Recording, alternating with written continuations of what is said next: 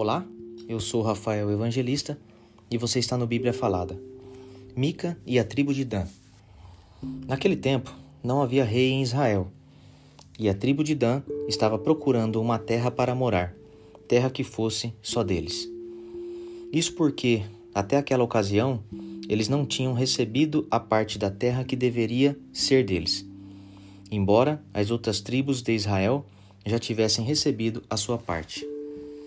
Então o povo de Dan escolheu cinco homens de valor entre todas as famílias da tribo.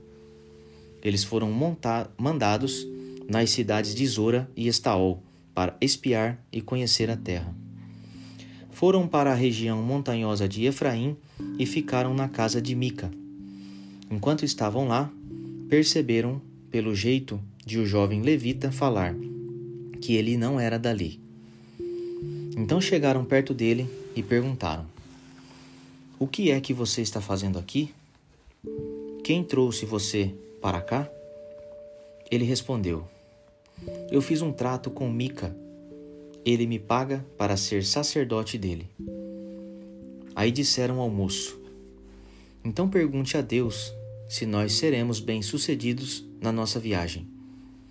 O sacerdote respondeu: Não se preocupem.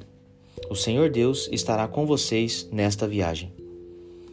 Então, os cinco homens saíram dali e foram para a cidade de Laís. Chegando lá, viram que o povo daquele lugar vivia em segurança como os sidônios. Eram pacíficos e calmos e não tinham brigas com ninguém. Eles tinham tudo o que precisavam. Moravam longe dos sidônios e viviam afastados dos outros povos. Quando os cinco homens voltaram para Zora e Estaol, a sua gente perguntou o que eles haviam descoberto. E eles responderam: Vamos atacar. Nós vimos a terra, e ela é muito boa. Não fiquem aí parados. Vão depressa e tomem a terra. Lá vocês vão ver que o povo não desconfia de nada. A terra deles é grande e tem tudo o que é preciso. E Deus a está dando a vocês.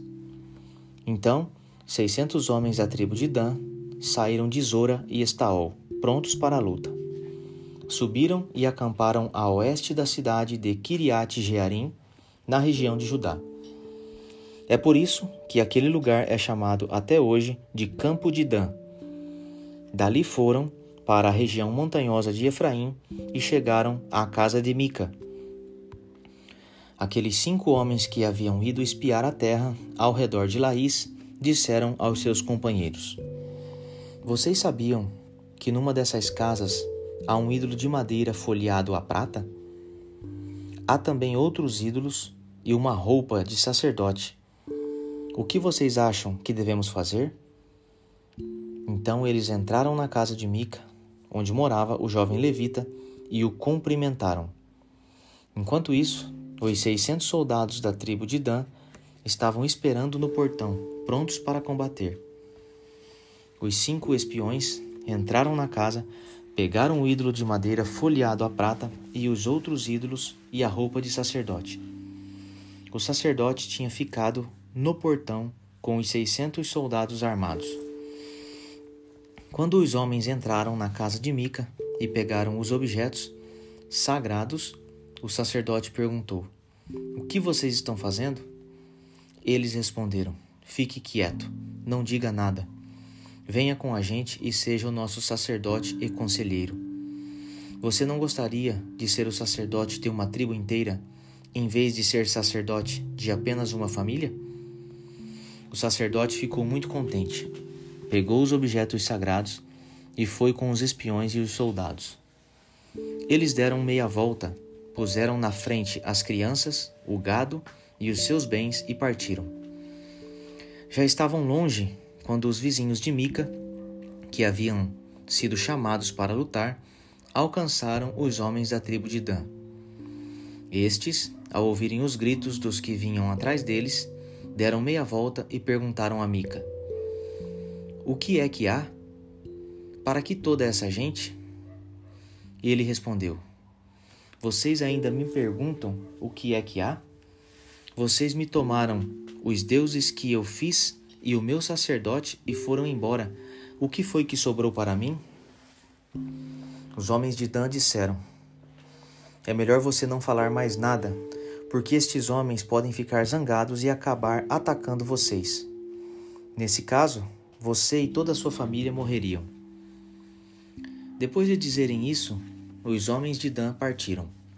Mica viu que aqueles eram mais fortes e então voltou para sua casa.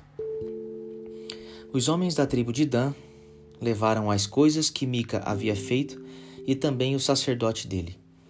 Aí foram e atacaram Laís, aquela cidade de o um povo pacífico e calmo. Mataram os seus moradores e queimaram a cidade. Não havia ninguém para salvar aquela gente, pois Laís ficava longe de Sidom e eles não tinham contato com outros povos. A cidade ficava no vale, perto de Bet-Reob. A tribo de Dan construiu de novo Laís e ficou morando ali. Deram à cidade o nome de Dan, porque assim se chamava o fundador da tribo, que era filho de Jacó.